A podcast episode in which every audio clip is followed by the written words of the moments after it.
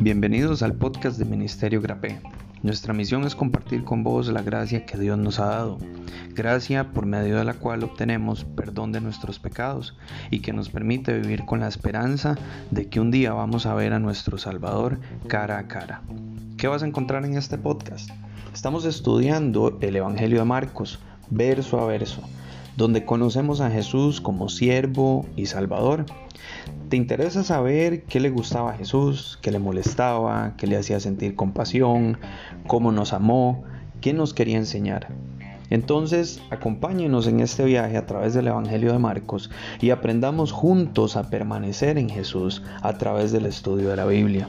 Te invitamos a conectarte con nosotros en Instagram y Facebook como Ministerio Grapé o también puedes escribirnos peticiones de oración, comentarios o consultas a ministeriogrape.gmail.com. Vamos a estar el día de hoy estudiando Marcos capítulo 1, versículos 1 al 7, viendo el inicio o el principio del ministerio de Jesús. Ahora, em, esta es una grabación que ya habíamos hecho algunos meses atrás. Este es un estudio que se hace de manera semanal los miércoles y se transmite por Facebook Live, por YouTube Live y nos reunimos con un grupo de amigos en Zoom. Entonces hay bastante interacción, puede ser que por ahí ustedes escuchen algún comentario, alguna voz que no es la mía, es porque precisamente el estudio es para eso. Iniciamos este estudio con la pregunta ¿quién es Jesús? Se le dio a las personas un tiempo para que respondieran y el siguiente segmento lo que hace es eh, arrancar el estudio a partir de las respuestas que ellos dieron a esa pregunta. Entonces yo quiero que en este momento vos te preguntes o más bien respondas a vos mismo, ¿quién es Jesús para mí? Hay más cosas, o en realidad hay muchas más cosas sobre Jesús que a veces nosotros ni siquiera nos imaginamos. Por ejemplo, ¿qué sentía Jesús? ¿Qué le gustaba? ¿Qué no le gustaba? Eh, qué lo movía con pasión, qué no lo movía con pasión, qué lo enojaba.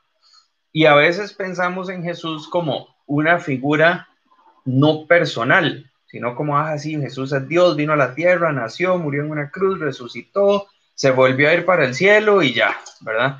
Si nosotros estamos siendo discípulos de Jesús, tenemos que conocer a ese Jesús del cual somos discípulos. ¿Por qué hay cuatro evangelios? Y la respuesta es bastante sencilla. Ahora, si vemos el Antiguo Testamento, perdón, el Nuevo Testamento son 27 libros y de esos 27, 4 son evangelios que hablan específicamente acerca de Jesús. ¿Por qué no uno solo? Podríamos haber tenido un solo evangelio y, y ahí se cubre todo, porque en realidad en los evangelios muchas de las historias acerca de Jesús se repiten. Hay algunas que no, pero hay otras que sí. Sin embargo, cada uno de los evangelios está escrito para una audiencia diferente y con un propósito diferente. Y el hecho de que haya cuatro evangelios, en realidad, lo que nos dice o lo que nos muestra es la veracidad de la existencia de Jesús y del ministerio de Jesús, porque cada uno de los evangelios se complementa a sí mismo. Por ejemplo, Mateo es un evangelio escrito principalmente para judíos que estaban familiarizados con el Antiguo Testamento. Presenta a Jesús como el Mesías, el rey de los judíos, el que ellos habían estado esperando. Por esto es que inicia con una genealogía que va hasta, hasta David y lo que hace es mostrar el derecho que Jesús tenía al trono de David. ¿Okay? Muestra la línea que viene hasta David y luego continúa hasta Jesucristo. Es el Evangelio que registra la mayor cantidad de milagros, no, perdón, muestra el cumplimiento de las promesas del Antiguo Testamento con respecto a Jesucristo. Luego viene el Evangelio de Marcos, que es el segundo que tenemos. Marcos está escrito para una audiencia romana que no conocía las tradiciones religiosas de los judíos. Aquí cuando Marcos está escribiendo el Evangelio, a él no le interesaba tanto poner a Jesucristo como ese Mesías que esperaban los judíos porque su Evangelio no iba dirigido a los judíos, iba dirigido a cristianos que estaban en Roma. Por esto es que Marcos no presenta ninguna genealogía y comienza directamente en el ministerio de Jesús. De hecho, si ustedes ven, y como vamos a ver hoy, el Evangelio de Marcos no habla en ningún momento ni siquiera del nacimiento de Jesús. Va directo al bautismo de Jesús y de ahí a su ministerio. Marcos muestra a Jesús como el siervo del Señor. Es el Evangelio que registra la mayor cantidad de milagros hechos por Cristo. Luego viene el tercer Evangelio, que es Lucas. Lucas está escrito para una audiencia más intelectual, probablemente una audiencia griega. Ahora recordemos que Lucas era médico de profesión. Lucas da una, una ofrece las, los resultados de una investigación más detallada, como se puede ver en Lucas capítulo 1, versículos 1 al 3. Este es el único evangelio que no es directamente escrito o narrado por un testigo ocular, sino más bien por recolectar evidencia de testimonios de diferentes personas que vieron a Jesús. Presenta a Jesús como el hombre perfecto, presenta la humanidad de Jesús. ¿Por qué? Porque los griegos en su literatura, en su cultura, siempre estaban en la búsqueda del hombre perfecto. Entonces Lucas les da ese hombre, que de Jesucristo. Entonces vemos que hasta acá tenemos tres eh, facetas o, o tres aspectos diferentes de Jesús. Jesús como Mesías, Jesús como siervo y Jesús como el hombre perfecto. Y viene un cuarto evangelio que es Juan. Juan está escrito principalmente para los creyentes de Asia Menor, con el objetivo de ayudarles a aumentar su fe. Por eso es que también comienza con una descripción más teológica acerca de quién es Jesús desde el principio de la creación, cosa que no tienen los otros evangelios en su inicio. Presenta a Jesús como el Rey eterno hecho hombre, o sea, como el Hijo de Dios. Y el propósito del libro es que creamos en Jesús, el Hijo de Dios, y que así tengamos vida eterna, según lo que dice Juan 20, 30 y 31. Entonces vemos que cada uno de los evangelios tiene una, está escrito para una audiencia diferente, mostrando a Jesús desde una perspectiva diferente, pero buscando entre los cuatro complementarse uno al otro. Por eso es la importancia de tener cuatro evangelios. Ahora, por ejemplo, si yo estoy a un lado de la calle y Liz está al otro, y al frente mío hay una persona, y la persona va cruzando la calle, y yo veo que va viendo hacia abajo, pero no le veo sus manos, y alguien, un carro viene y la atropella, y a mí me preguntan qué pasó, yo lo que voy a decir es, la persona iba cruzando la calle y el carro la atropelló. Ahora, Liz, que está de frente a la persona, va a decir en su testimonio, así la persona venía cruzando la calle, pero él venía viendo el celular y un carro lo atropelló. Yo estoy mintiendo por omitir el hecho del celular. No. ¿Por qué? Porque yo el celular no lo estoy viendo. Porque no le veo las manos desde la posición donde estoy. Lizzie lo está viendo porque ella sí está viéndole las manos de frente. La idea de los evangelios es similar. Cada uno de los escritores va a escribir desde una perspectiva diferente según la vivencia que ellos hayan tenido con Jesús y las experiencias que ellos hayan tenido. No necesariamente, o no por eso, el hecho de que uno cuente una historia y otro no, entonces quiere decir que los evangelios se contradicen entre sí. Al contrario, más bien demuestran esa relación personal de Jesucristo con cada uno de los escritores, a excepción de Lucas, que no tuvo una interacción directa con él. Entonces, lo que hacen es dar veracidad porque muestran diferentes ángulos según también la percepción de cada uno y esto se ve plasmado en cada uno de estos evangelios. ¿Por qué estudiamos los evangelios? para conocer verdaderamente a Jesús y su ministerio, que al final de cuentas es lo más importante de la escritura. Ahora, no podemos ser verdaderos discípulos de alguien que no conocemos. Y de ahí la importancia de estudiar los evangelios. Partimos del hecho que toda la escritura, desde Génesis hasta Apocalipsis, apunta a Cristo. ¿Ok? Ahora, cualquier pastor que conozca las escrituras en cualquier libro de la Biblia puede apuntar a Jesús. Sin embargo, muchos fallan en eso porque se enfocan en otras cosas y no buscan sacar a Jesús de esos libros para poder exponerlo, sino que simplemente lo pasan por alto. Los evangelios nos permiten tener esa, ese conocimiento de la persona de Jesús como tal. Ahora piénselo así, de 27 libros, 4 en el Nuevo Testamento son sobre Jesús, más de un 10% es sobre Jesús ¿Qué quiere decir esto? Que es realmente importante conocer todos los aspectos de Cristo. Ahora, ¿qué es un evangelio? Evangelio es buenas noticias. Entonces, un evangelio son las buenas noticias sobre Jesús, principalmente sobre la salvación. Algunas generalidades del libro de Marcos. Marcos fue escrito por Marcos, o también conocido, o, más bien, también llamado Juan Marcos. Marcos es aquel muchacho que estuvo, es primo de Bernabé, que estuvo acompañando a Pablo en algunos viajes y llega un momento que por Marcos, Pablo y Bernabé se separan, Pablo se va para un lado con Silas, Bernabé se va hacia otro con Marcos, la separación es porque Pablo no quería hacer ministerio con Marcos por algunas diferencias, pero años después, Marcos se convierte en uno de los aliados fieles de Pablo. Ahora, si bien es cierto, Marcos es el que escribe el Evangelio, no es Marcos el que dice qué es lo que va a escribir, es Pedro.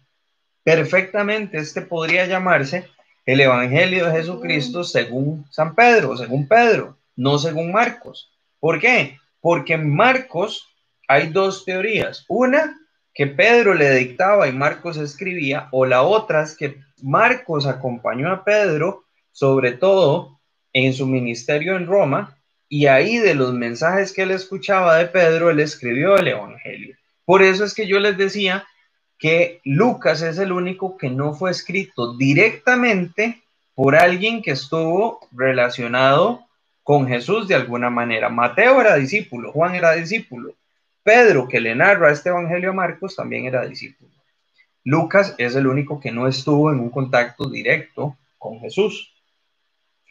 El enfoque de Marcos está en Jesús como siervo y salvador, y eso lo vemos en Marcos 10:45, donde dice, el Hijo del Hombre no vino para ser servido, sino para servir y dar su vida en rescate por muchos. Ese es el enfoque con el que tenemos que ver el libro de Marcos. Otra cosa con Marcos es que Marcos se mueve muy rápido. Vamos a ver que rápidamente pasa de una historia a otra a otra y en, si no me equivoco, se me da el dato ahorita, pero creo que son 16 capítulos únicamente, él cubre todo el ministerio de Jesús. Y de hecho, sí, aquí está. Son 16 capítulos, él cubre desde el, desde el ministerio de Juan el Bautista de una forma muy breve hasta la ascensión de Jesús, que inclusive es el único, eh, es, es el más pequeño, perdón, de los evangelios. Ahora, vamos a comenzar a ver Marcos capítulo 1. Y a manera de esquema, en Marcos vamos a tener de los versículos 1 al 8, tenemos el ministerio de Juan el Bautista. En los versículos 9, 10 y 11 tenemos el bautismo de Jesús. Versículos 12 y 13, la tentación de Jesús. Jesús inicia su ministerio en los versículos 14 y 15. Los primeros discípulos en los versículos 16 al 20, el llamamiento de los primeros cuatro versículos Los primeros milagros que se dividen en dos secciones desde acá, tenemos del versículo 21 al 34 y del 40 al 45, donde vamos a ver milagros de sanidad, eh, echar fuera demonios y otra serie de milagros. Y por último, en los versículos 35 al 39, ahí un poco metido entre los milagros, la predicación de Jesús en Galilea. Ahora, lo que vamos a ir haciendo es que vamos a ir leyendo los versículos desde el versículo 1. Yo lo que voy a hacer es leer el versículo y luego devolvernos para ir viendo algunas cosas de cada uno de estos versículos. Dice Marcos 1.1, principio del Evangelio de Jesucristo, Hijo de Dios. Ahora, Marcos establece acá desde el principio del libro que Jesucristo es el Hijo de Dios. Es interesante que él usa Jesucristo. Ahora, cuando nosotros vemos este nombre en español, se usa como una sola palabra, Jesucristo. En realidad esto no es un nombre, es un título, eh, o más bien es un título y un nombre. Lo, lo eh, gramaticalmente correcto acá sería decir Jesús Cristo o Jesús el Cristo. Pero por un tema de conveniencia en español se logra cortar la última S y se une todo como Jesucristo. A veces pensamos que es uno de los nombres de él y no. Jesús es el nombre, que significa salvación, y Cristo literalmente significa el Mesías. Entonces, cuando yo digo Jesucristo o Jesús el Cristo, lo que estoy diciendo es Jesús el Mesías. Entonces, acá Marcos nos está diciendo que ese es el principio, el comienzo de las buenas nuevas de salvación de Jesús el Mesías, el Hijo de Dios. ¿Ok? Ahora, el hecho de que el título Hijo de Dios esté en mayúscula también indica algo. Cuando la Biblia o cuando nosotros nos, nos referimos a nosotros como hijos de Dios, el hijo lo vamos a poner en minúscula. ¿Por qué? Porque la palabra hijo no va en mayúscula. Acá, el hijo de Dios es un título, es un nombre propio. Entonces, quiere decir que es un indicativo de la deidad de Jesús. De hecho, la única persona para la cual en la escritura se usa Hijo de Dios en mayúscula es para Jesús. Marcos no inicia con una genealogía como Mateo o como Lucas, ni con un trasfondo teológico como Juan. Él va directo a la vida de Jesús. ¿Por qué?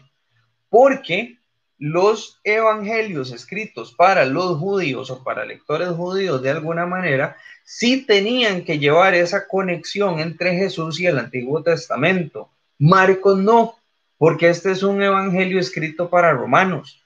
Entonces, aquí él va directo a lo que Jesús hizo. Y por cosas como esta, es que los evangelios se complementan unos a otros. ¿Quién tiene las genealogías? Mateo y Lucas. Y si usted las lee, son diferentes. ¿Por qué? Porque la de Mateo es la genealogía por el lado de eh, si no me equivoco, de José, y Lucas es la genealogía por el lado de María. Entonces, eh, complementan dos genealogías con propósitos distintos. Otra cosa, Juan da un trasfondo teológico acerca de Jesucristo y Marcos va directo al ministerio de Jesús. Dice el versículo 2, como está escrito en Isaías el profeta, He aquí yo envío mi mensajero delante de tu faz, el cual prepara tu camino delante de ti. Y el 3 dice una vez, una voz que clama en el desierto, preparad el camino del Señor, enderezad sus sendas. Aquí Marcos está citando dos profetas. Esta primera parte que dice, he aquí yo envío mi mensajero delante de tu faz, el cual prepara tu camino delante de ti, es una cita directa a Malaquías capítulo 3, versículo 1. Dios dice que Él, Dios, envía su mensajero delante de Él. ¿De quién? De Jesús. Esta profecía no era sobre Jesús. Esta profecía era sobre Juan el Bautista. Y aquí Marcos lo que está diciendo es que esa profecía ya está cumplida. Lo mismo sucede con el versículo 3. En Isaías 43 es lo que está citando acá. Y vamos a ir un momento a Isaías 43 para que ustedes vean la similitud.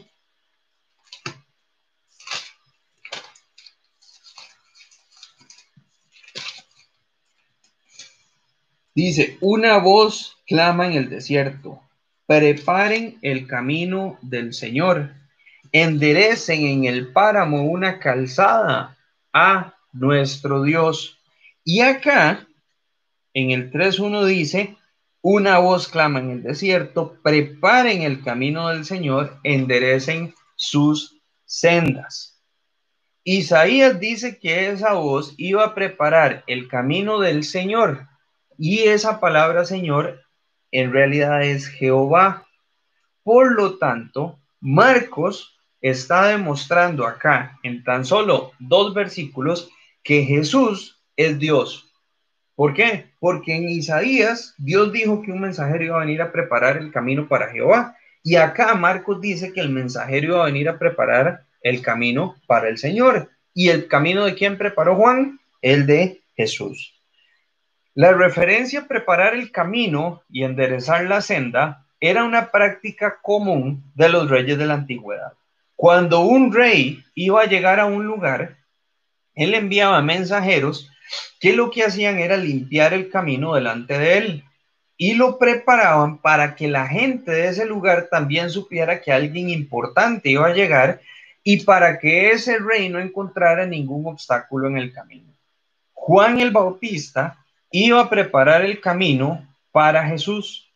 Él venía con un mensaje diferente. Recordemos que hubo un periodo de 400 años de silencio donde Dios no envió un solo profeta a Israel. Terminan los profetas en el Antiguo Testamento, Dios detiene el envío de profetas y por 400 años los judíos no escuchan nada de Dios. Ahora, ellos estaban muy acostumbrados a que siempre había diferentes profetas que venían y traían el mensaje de Dios, pero se detiene. Y lo que hacen es vivir con lo que existía de los libros, pero ya no escuchaban la voz de Dios de una forma como antes, que era a través de un profeta. Y de repente, 400 años después, aparece Juan el Bautista. También esto es una imagen de la preparación espiritual del corazón para recibir el mensaje que iba a venir. Una preparación que incluía, uno, desligarse de la cultura. Y vamos a ir viendo a través del estudio de Marcos cómo el mensaje de Cristo confrontaba el mensaje de los judíos. Dos, desaprender prácticas religiosas para aprender nuevas enseñanzas. Y notemos la diferencia.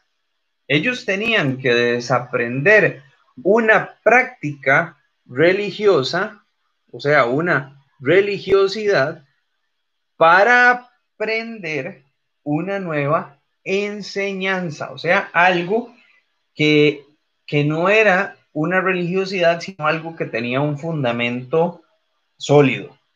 Número tres, iba a tener que confrontar creencias y enseñanzas milenarias desde el tiempo de Moisés contra algo nuevo que hablaba al espíritu de cada uno de forma individual. ¿Te suena familiar? Es exactamente lo mismo que debe pasar en cada ser humano hoy en día. Exactamente igual. Cuando nosotros venimos a Cristo, nosotros tenemos que desligarnos de la cultura.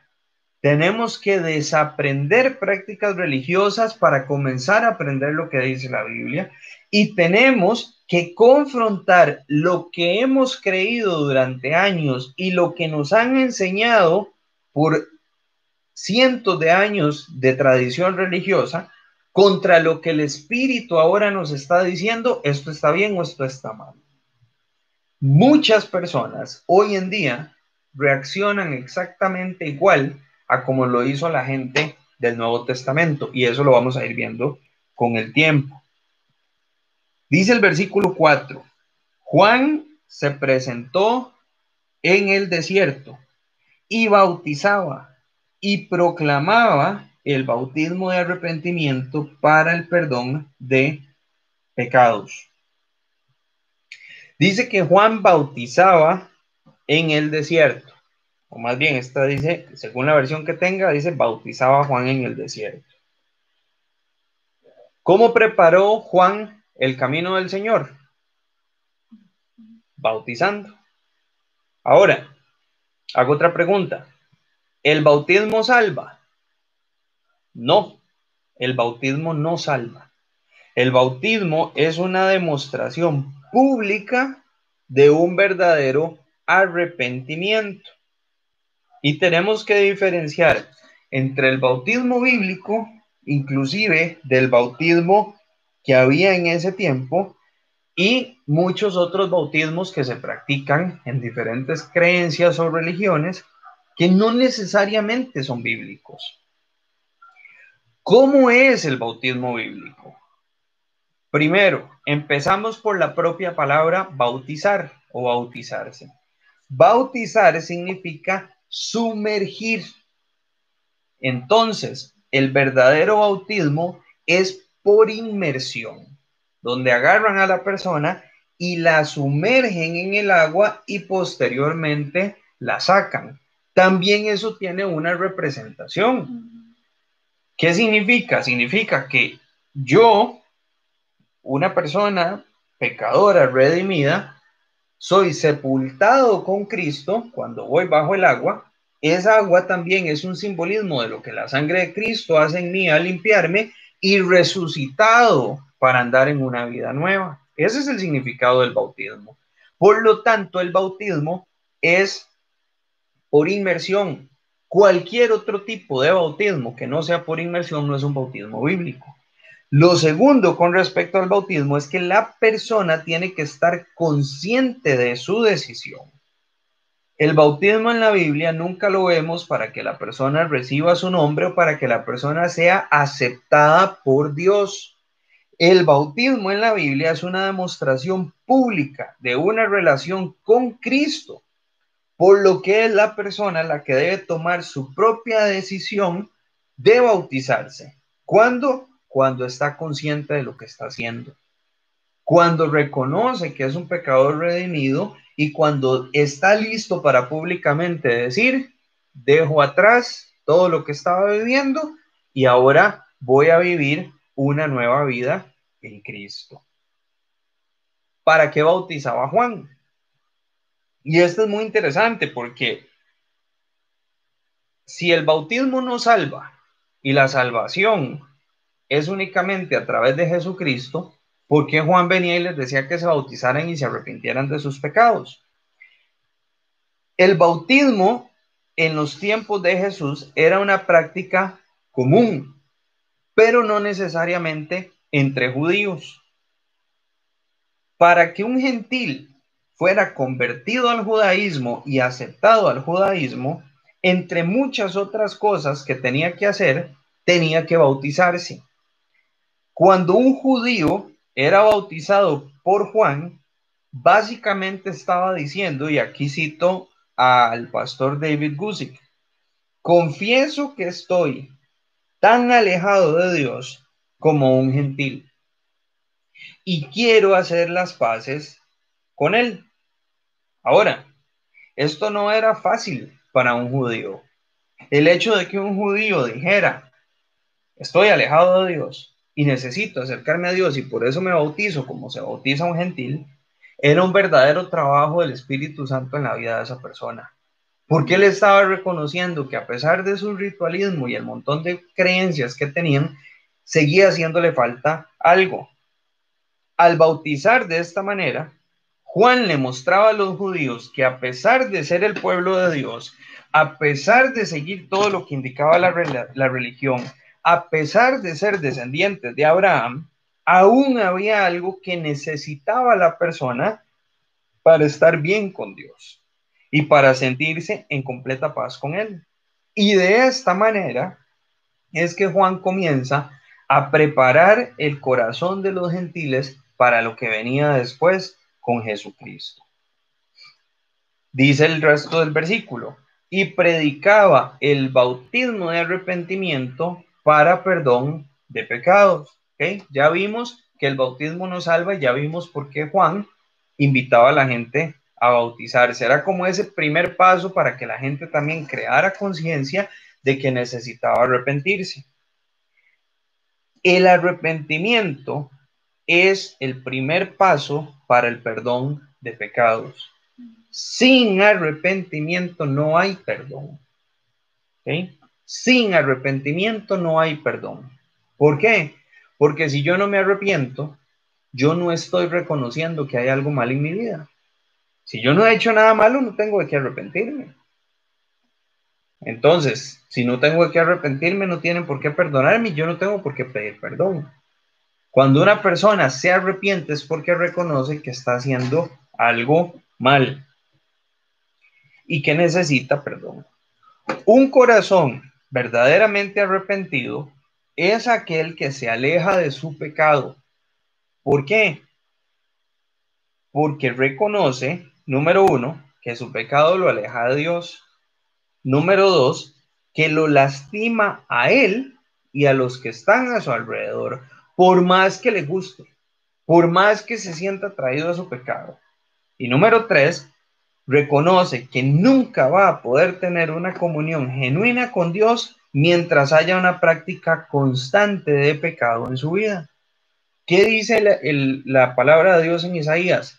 Dice que cuando nosotros pecamos, Dios esconde su rostro de nosotros y cierra su oído para no oír. Mi pecado daña mi relación con Dios. Entonces, un verdadero arrepentimiento lo que hace es darle la espalda al pecado y en realidad arrepentirse significa eso. Arrepentirse significa que si yo voy caminando en esta dirección hacia el pecado, cuando me arrepiento, yo lo que hago es dar la vuelta y caminar en dirección opuesta al pecado. Ahora, ¿qué es lo opuesto al pecado? Si el pecado está aquí, el que está aquí es Dios. Cuando yo camino hacia mi pecado en dirección de mi pecado, yo le estoy dando la espalda a Dios. Pero cuando yo me doy vuelta para caminar hacia Dios, yo lo que hago es darle la espalda a mi pecado. Y eso es el verdadero arrepentimiento. No se trata de qué tan buena gente sea una persona. Pero una persona puede ser lo más buena gente, lo más amorosa, lo más servicial, lo más cariñosa y siga poniéndole lo más que usted quiera. No se trata tampoco de qué tantos actos de bondad haga una persona o de cuánto ayude una persona a otra. El verdadero arrepentimiento llega cuando reconozco que soy pecador, que mi pecado me aleja de Dios y que nada de lo que yo haga por mis propios méritos me puede llevar al cielo. Porque al final ese es el objetivo. El objetivo es llegar al cielo, ¿cierto? Casi todo mundo quiere llegar al cielo, los que creen que existe y los que no, es mucho más fácil pensar que me voy a desintegrar en un polvo cósmico a que voy a tener que enfrentar algo tan terrible como el infierno. Pero ¿qué es lo que pasa? Que el ser humano quiere hacer las cosas. Como hablábamos la semana pasada, yo quiero tener todo bajo control. Es más fácil cuando yo puedo controlar la situación. Lo mismo con la salvación.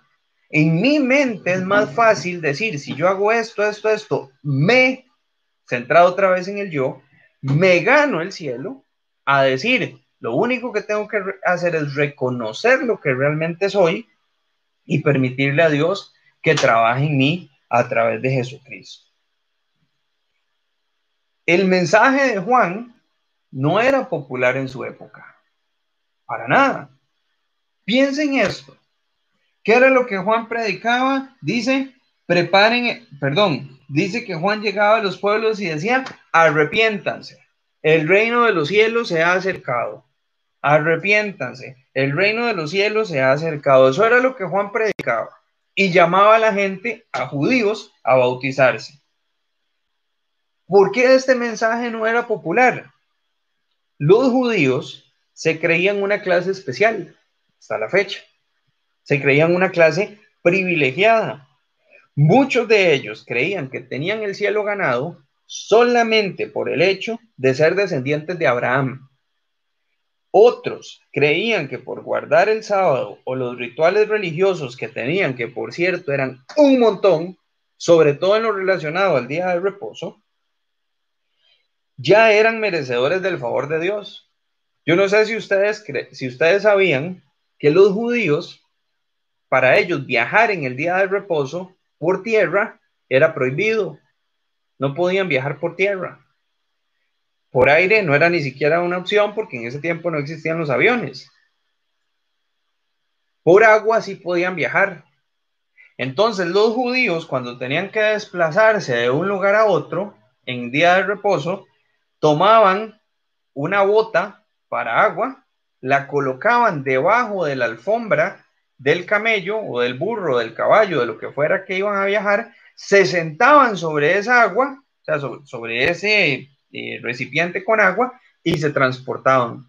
Entonces, si alguien los acusaba de viajar en el día de reposo, ellos levantaban y decían, no, yo no estoy viajando por tierra, yo estoy viajando por agua, porque voy sentado en agua. A ese nivel de religiosidad llegaban ellos. Pero se creían merecedores del favor de Dios. De repente llega un loco, porque cuando leemos la descripción de Juan un poquito más adelante, para la época era un loco, vestido de pelo de camello, comiendo bichos, porque cuando dice que comía langostas, no son langostas de mar, de estas que colitas de langosta, la parrilla, con unas buenas papitas, no, eran bichos, eran grillos, ¿ok? Que tiene mucha proteína y demás, bueno, eso es otro tema, pero eran bichos. Y panales de miel silvestre, eso era lo que Juan comía, de sus pecados. Y probablemente ellos decían, ¿cuáles pecados? Somos judíos, somos el pueblo de Dios, no hay pecado en nosotros. ¿Sabe? Hoy en día no es diferente. Hoy en día no es diferente. Si se predica contra el pecado, ¿qué es lo que te van a decir? No juzgue. Solo Dios puede juzgar. Hoy en día, el pecado no es pecado. Primero, es una enfermedad o un desorden. Ya deja de ser pecado. Segundo, o luego, es una decisión o un destino. Es que así soy. Así nací. Entonces, bajo estas lógicas, ya nadie puede decirme que lo que estoy haciendo está mal porque no es algo que yo puedo controlar. ¿Ok? Y, a, ver, a ver si me explico. Si algo es pecado y yo cometo un pecado, yo lo puedo controlar. ¿Por qué? Porque yo tomo la decisión de si hago lo malo o hago lo bueno. ¿Verdad? Bajo la lógica humana. Sabemos que lo único que nos ayuda a vencer el pecado es Cristo, pero bajo la lógica humana es que es un pecado, es algo malo, los siete pecados capitales, lo que sea, usted puede controlarlo. Pero cuando algo no es pecado, sino que es mi forma de ser, o es una enfermedad, o es que así nací, entonces ya yo no estoy en la obligación de controlarlo porque no es algo que pueda controlar, es algo que es mío. Entonces es más fácil ponerle otros títulos que no sea pecado. Hoy en día no podemos llamar pecado, socialmente hablando, ¿verdad? Porque la Biblia nos dice algo diferente, pero socialmente hablando, no podemos llamar pecado lo que la Biblia abiertamente llama pecado. Porque si lo hacemos, somos qué? Intolerantes, fanáticos, extremistas, esparcimos mensajes de odio, somos antihumanos y la peor de todas somos antiderechos humanos, ¿verdad? y que hoy en día te consideren antiderechos humanos, son la peor desgracia para la sociedad. El hombre de hoy está tratando de eliminar a Dios de su contexto. ¿Por qué? Por una razón muy fácil o muy sencilla. El hombre de hoy no quiere que nada le estorbe para hacer lo que él quiere hacer. Y el mayor estorbo para darle rienda suelta a nuestros deseos y a nuestras pasiones es Cristo. Entonces es más fácil eliminar a Dios del escenario porque así puedo hacer lo que quiera. Si no tengo que darle cuentas a nadie, yo hago lo que yo quiera. Una de las formas en las que el hombre rechaza a Dios es obligando a aceptar como normales cosas que no son normales. Porque entonces, si no acepto, ¿ok? Y lo hago entre comillas, porque si no acepto algo que llaman natural y amor, entonces soy un peligro para la humanidad.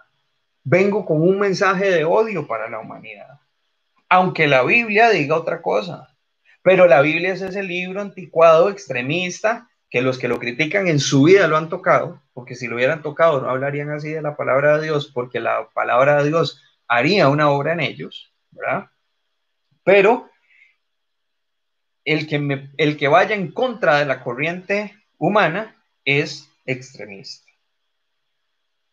Por ejemplo, yo no sé si ustedes sabían, hoy en día hay más de 30, ojo, más de 30 organizaciones a nivel mundial que luchan, ¿sabe qué? ¿A favor de cuáles derechos? A favor de los derechos de los pedófilos y los pederastas. Más de 30 organizaciones a nivel mundial. Desde hace tres años, y yo no sé si probablemente nadie lo ha buscado porque no son cosas que busquemos a diario. Yo me di a la tarea, plan a ti, yo me di a la tarea de hacer la búsqueda ayer. Desde el 2017 circulan en Internet publicaciones donde dicen, según científicos sexuales, o sea, científicos que estudian supuestamente la sexualidad, dicen que la pedofilia es un destino, no una elección. ¿Qué es lo que están diciendo con esto? Que el pedófilo es pedófilo porque nació pedófilo, no porque decide ser pedófilo. En Holanda hay un partido político que se llama, vean el nombre, Partido por el Amor, Libertad y Diversidad Comunitaria o Partido de la Caridad, Libertad y Diversidad. La lucha de este partido político en Holanda es por la despenalización de la pornografía infantil y por bajar la edad para el consentimiento sexual, o sea, tener relaciones sexuales con un menor de edad, con el consentimiento del menor de edad, bajarla a 12 años. ¿Y sabe qué? El partido fue fundado en el 2006 por tres de los pedófilos más reconocidos de Holanda. Por un tiempo se mantuvieron alejados de la escena y ahora en el 2020 están nuevamente luchando por puestos políticos y demás. Nuestro mensaje tiene que ser contra el pecado y hacia el arrepentimiento, aunque eso caiga mal, ¿ok? Aunque eso no le guste a la gente. El mensaje del Evangelio es el verdadero mensaje de amor. El aceptar lo que es contra naturaleza y contra Dios, en realidad es el verdadero mensaje de odio. Por ejemplo, hoy en día ser cristiano es sinónimo para el mundo de odiar a los homosexuales. ¿Por qué? Porque a Satanás le interesa que el mensaje se entienda así. Vean, y esto es algo que nos tiene que quedar muy claro. Nadie se va a ir al infierno por ser homosexual. Repito, nadie se va a ir al infierno por ser homosexual. Al igual que nadie se va a ir al cielo por el solo hecho de ser heterosexual. Tu sexualidad no, o tus decisiones en materia de sexualidad no deciden si vas a pasar el resto de tu eternidad en el cielo o en el infierno. Y eso nos tiene que quedar muy claro.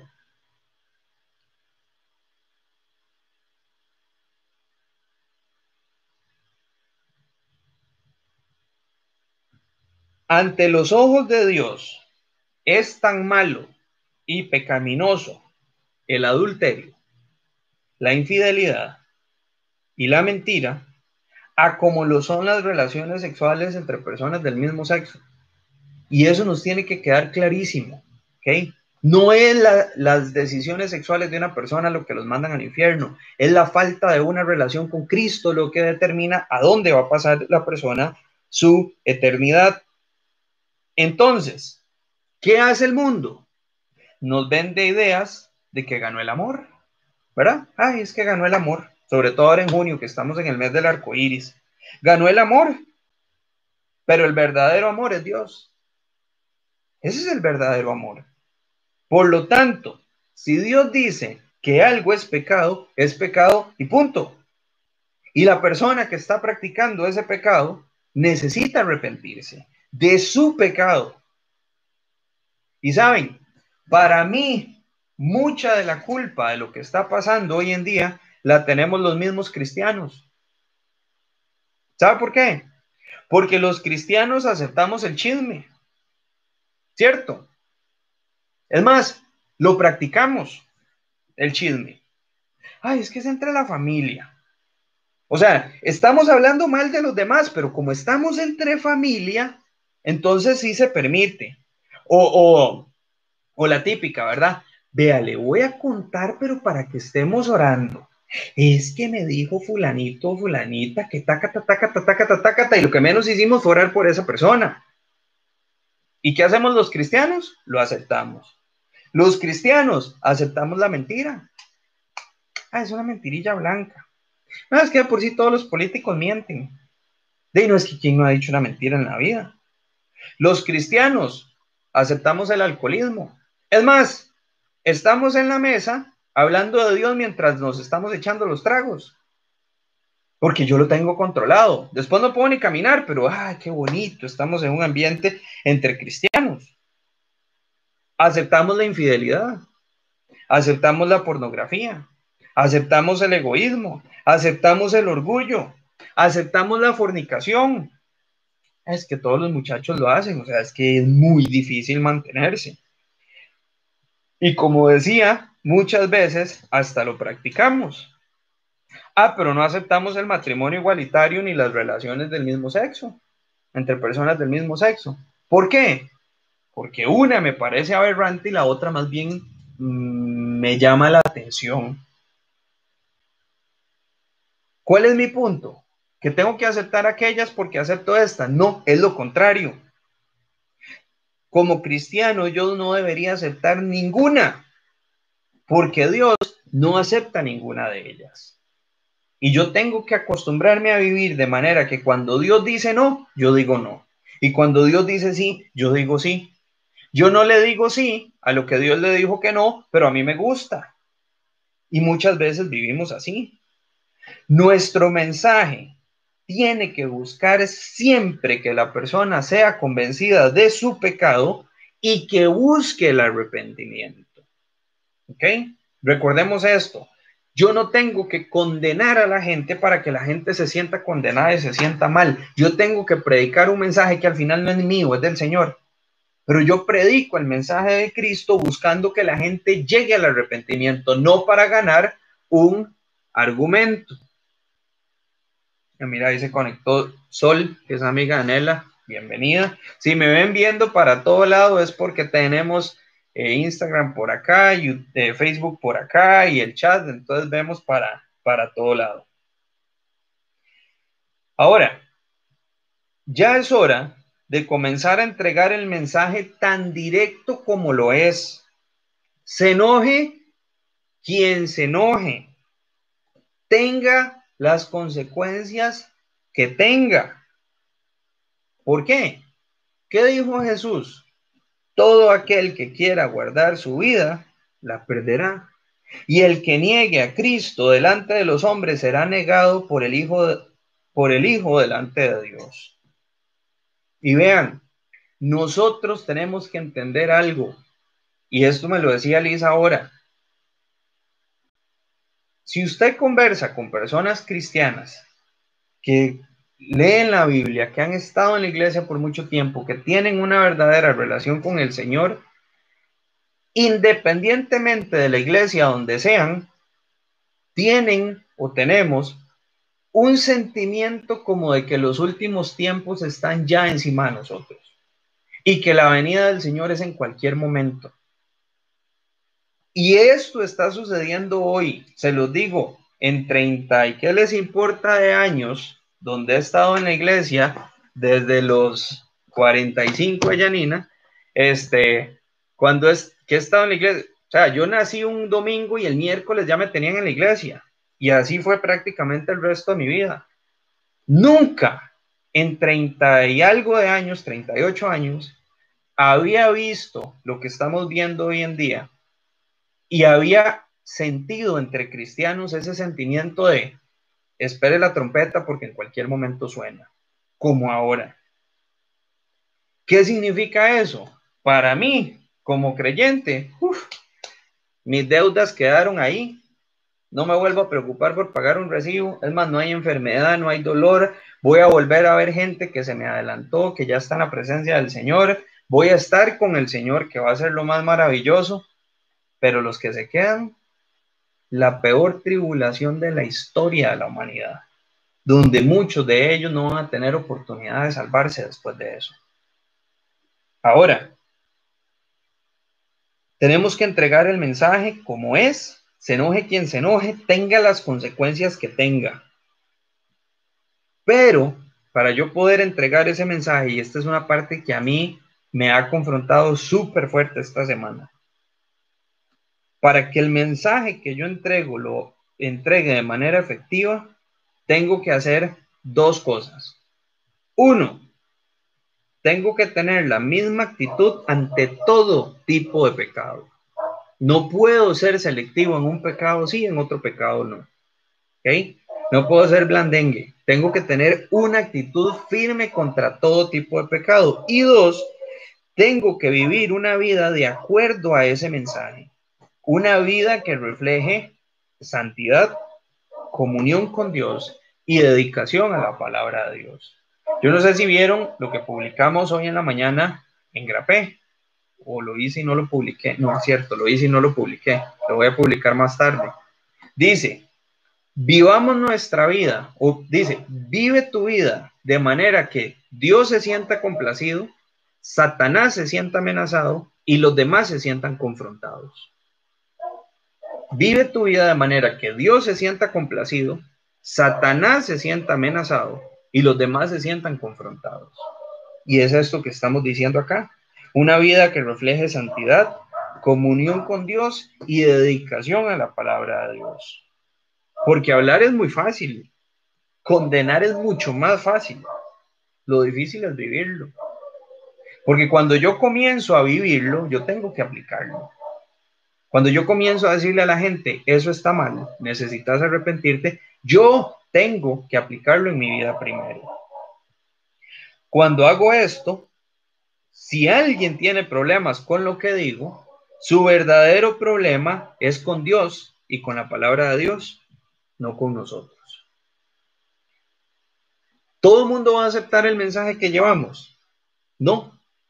En realidad la mayoría de gente va a rechazar el mensaje de esperanza, paz y amor que nosotros llevamos. De hecho, es, esto es algo que también yo he estado pensando mucho esta semana. A veces pensamos como, ay, es que yo traigo un mensaje de amor, de paz, de esperanza, de perdón. Entonces la gente está ansiosa, deseando escuchar el mensaje de la palabra de Dios. Mentira. Basta que uno diga yo soy cristiano y la Biblia dice tal cosa para que te caigan encima, porque la gente no quiere dejar su pecado. La gente lo que quiere es que Dios me lleve al cielo, pero yo vivir como me da la gana.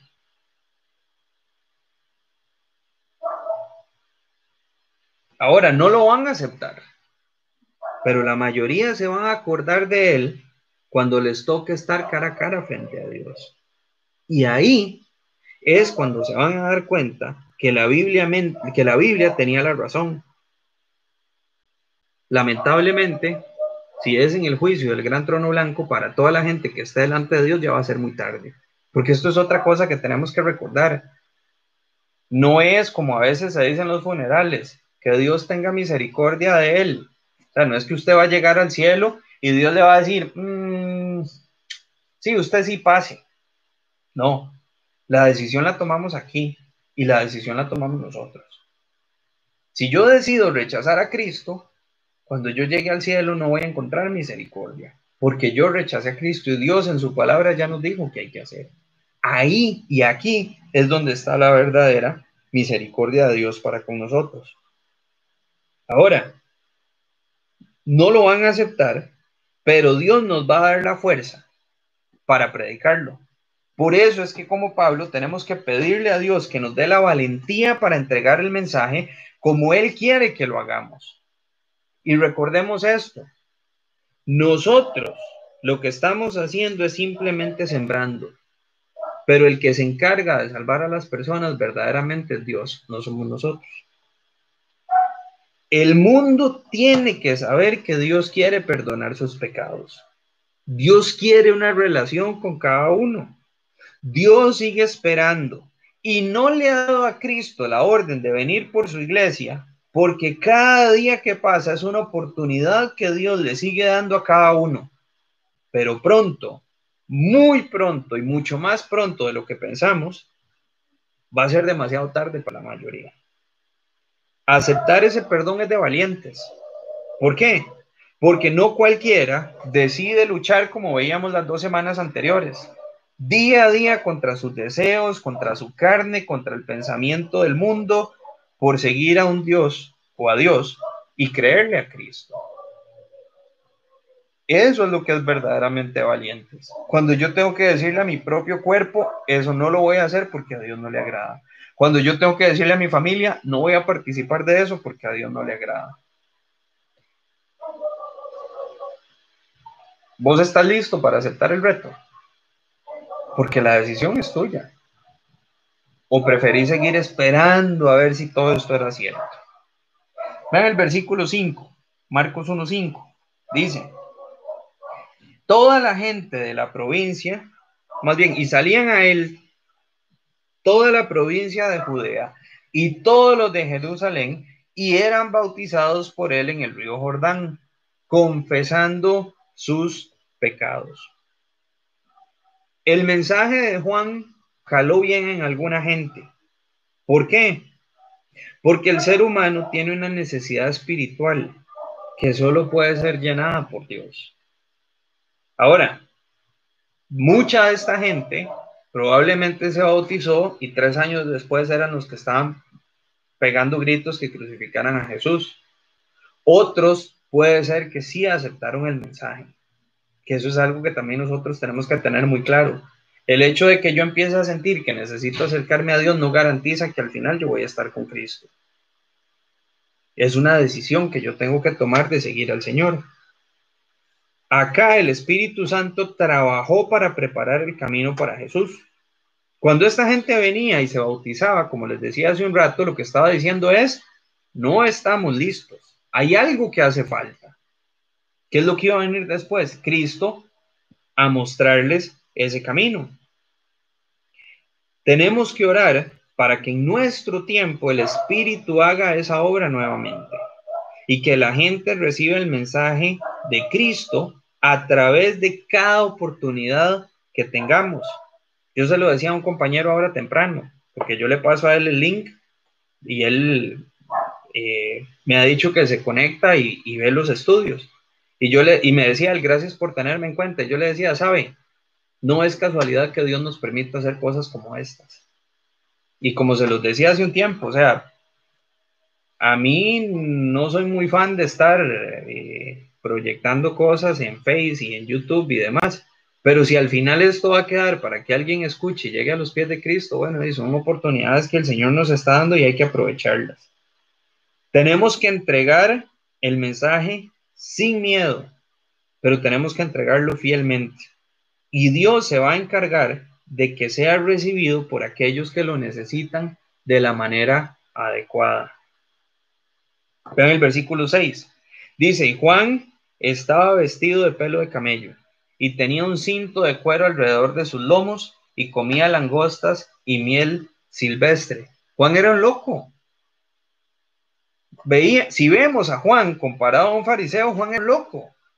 Era un bicho raro ahí, vivía en el desierto, seguro todo mechudo, llevaba una, eh, una ropa de pelo de camello, o sea, yo me imagino lo que es eso, esto es un algodón raro y pica un montón, ahora imagínense andar vestido ahí con un cuero de camello encima. Comía bichos.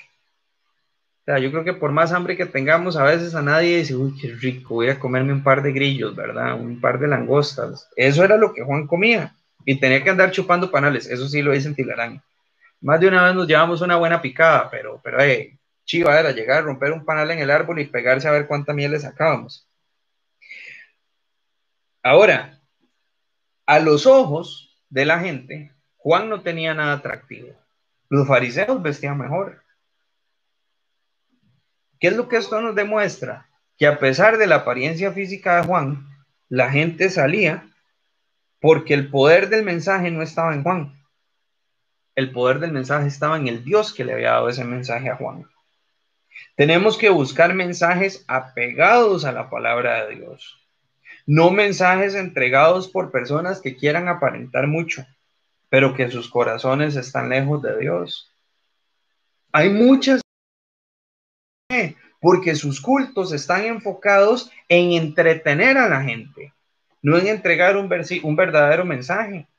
Entonces, donde te digan, tenés hora y quince para todo el culto, y ellos están acostumbrados a hora y media de alabanza y 15 minutos de un versículo y lo que su pseudo pastor quisiera decir, ¿qué van a hacer ahora? ¿Cómo van a entretener a la gente? Pero cuando un pastor está pegado a la palabra de Dios y le dicen, tenés hora y 15, más bien se va a sentir limitado por el tiempo porque va a tener que hacer mensajes más cortos y la gente va a sentir que le hace falta. Eso es lo que yo tengo que buscar. Dice el versículo 7 y con este terminamos por hoy. Y predicaba diciendo, viene tras mí el que es más poderoso que yo, a quien no soy digno de desatar encorvado la correa de su calzado. En aquel tiempo no había carros. La gente caminaba de un lugar a otro. Y lo que usaban era un tipo de sandalia. Entonces, cuando ellos llegaban a los diferentes lugares o alguna casa, lo primero que hacían es que entraban a la casa y alguno de los siervos de los esclavos de nivel más bajo venía, les quitaba las sandalias, les lavaba los pies para que ellos pudieran tener los pies limpios, porque imagínense lo que eran esos pies. Se bañaban poco, casi no había agua, caminaban todo el día y con temperaturas altas. Yo creo que todos decimos, qué lindo ir a lavar esos pies. Ahora, Juan dice, ojo, el Juan que versículos antes dice que la gente salía a escuchar su mensaje, la gente venía para que Juan lo bautizara. Y él dice que viene uno que es mucho más poderoso y que él ni siquiera era digno de hacer eso, de lavarle los pies, encorvado, o sea, ni siquiera verlo a los ojos. Juan está diciendo, no, no es lavarle los pies mientras lo veo y converso, no, es agacharme completamente para no verlo, no soy digno de eso. Juan reconocía su posición con respecto a Cristo. Él siempre entendió cuál era su posición en el ministerio. Juan reconocía que Cristo era mucho más grande que él. Inclusive Juan dice en otro pasaje que es necesario que él crezca y que yo disminuya. En cualquier ministerio en el que nosotros estemos, tenemos que entender cuatro cosas. Número uno, el ministerio no es nuestro, no es mío. Número dos, el ministerio es con el único objetivo de llevar personas a Cristo. Un ministerio que no lleva a la gente a la salvación o a un crecimiento espiritual es un ministerio que necesita ser revisado, porque es un ministerio que no está cumpliendo su propósito. Número tres, tenemos que entender que Cristo es más grande que nosotros, o inclusive que el mismo ministerio. Ah, es que es un ministerio tan exitoso porque los videos tienen una reproducción de 5.000 visitas semanales. Cristo es más grande que eso. Y cuatro, que el ministerio se nos ha confiado no por nuestros grandes talentos o méritos, sino porque Dios así lo ha querido. Y mentí, eran cinco. Tenemos que entender, quinto, la enorme responsabilidad que pesa sobre nuestras espaldas para una vida de santidad y de ejemplo a otros. Por eso es que Santiago dijo que hay que tener cuidado en querer hacerse maestros, porque la condenación va a ser más grande en caso de fallar. Cuando el líder o el ministro piensa que Jesús le tiene que dar un premio por lo que hace, esa persona ha perdido completamente el enfoque de para qué tiene el privilegio de hacer lo que hace. Con esto cerramos esta primera sección. Si bien es cierto, todavía el versículo 8 habla acerca de Juan. Lo voy a dejar para la otra semana porque aquí nos habla del bautismo del Espíritu Santo. Y ese es un tema que quiero que estudiemos bien porque a veces depende de la iglesia donde uno haya crecido, donde uno vaya, este término del bautismo del, del Espíritu Santo o, o se abusa o en otros casos ni siquiera se enseña. Entonces la otra semana vamos a tomar un buen rato para estudiar qué es el bautismo del Espíritu Santo y qué es lo que Jesús iba a venir a hacer. Inclusive cuando Juan dice que vendrá uno que os bautizará con Espíritu Santo y fuego. ¿A qué es a lo que se refería Juan con eso? Pero si hay algo que tenemos que rescatar de esta noche, es precisamente ¿Cuál tiene que ser mi actitud a la hora de compartir? Primero, tenemos que entender que esto no es un juego. Esto es un... Una vez me decía mi papá, y eso a mí me quedó grabado toda la vida. Él estaba hablando con de la palabra y alguien le dijo, o el señor con el que hablaba le dijo, es que, de usted cree, yo no creo, porque yo tengo que creer lo que usted cree. Y mi papá le dijo, vea, digamos que yo creo, como lo hago. Yo vivo mi vida contento, tranquilo, porque viví bajo una creencia y me mantuve fiel a ella. Y usted decide vivir su vida sin creer que existe el cielo y que existe el infierno. Y usted vivió su vida aquí, la disfrutó, hizo lo que usted quiso. Cuando morimos, si usted tiene razón y no existe nada después de la muerte, no pasa nada. Usted no pierde, yo no pierdo. Usted no gana, yo no gano. Porque simplemente morimos y dejamos de existir. Pero ¿qué tal si yo tengo razón? ¿Qué tal si hay algo después de la muerte? ¿Y qué tal si la decisión la teníamos que tomar en este lado? Yo gano porque me voy al cielo pero los que no creen o los que no quisieron aceptar. Entonces nosotros tenemos que entender que esto que está pasando, y, yo creo fielmente que estos meses de toda esta crisis de pandemia, del COVID, independientemente de que si es cierto, ojo, no estoy negando la existencia del virus, porque de que existe, existe, pero de que si es un complot económico, político, que si en realidad es tan mortal como eso es un tema aparte, ¿ok? Eso es un tema aparte, eso no es lo que está en discusión, pero yo sí creo que este tiempo para el cristiano, y lo dije hace como tres meses y alguien me discutió un poco el tema, es un despertar, porque nos tenemos que dar cuenta que la gente se está muriendo en algunos países por cientos o miles por día y se están yendo al infierno en muchos de esos casos. Ahora, se mueren de otro montón de cosas, porque el problema de la gente no es la pandemia, el problema es el pecado que está en nosotros. Y así como Juan se atrevió a entregar el mensaje, ¿fue popular? No, le terminaron cortando la cabeza y poniendo la cabeza a Juan en un plato, en un cumpleaños. ¿Qué estamos dispuestos a enfrentar nosotros con tal de llevar ese mensaje de amor y de salvación a otros? Porque la próxima vez que estemos hablando con alguien que sabemos que no es creyente, pensemos que si esa persona se muere, su destino es condenación eterna. Y nosotros tenemos la opción de poder compartirla. Para que por lo menos esa persona piense y diga, mm, tal vez sí necesita hacer un cambio en mi vida.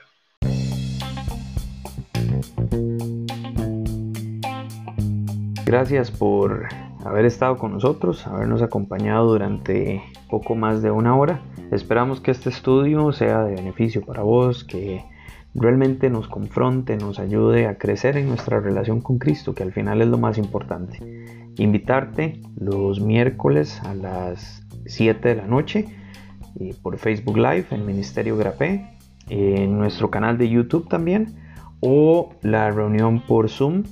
Puedes enviar un mensaje a través de Messenger o de Instagram eh, o al correo electrónico ministeriogrape.com y te estaremos enviando el enlace para que puedas participar de la reunión. Nos vemos.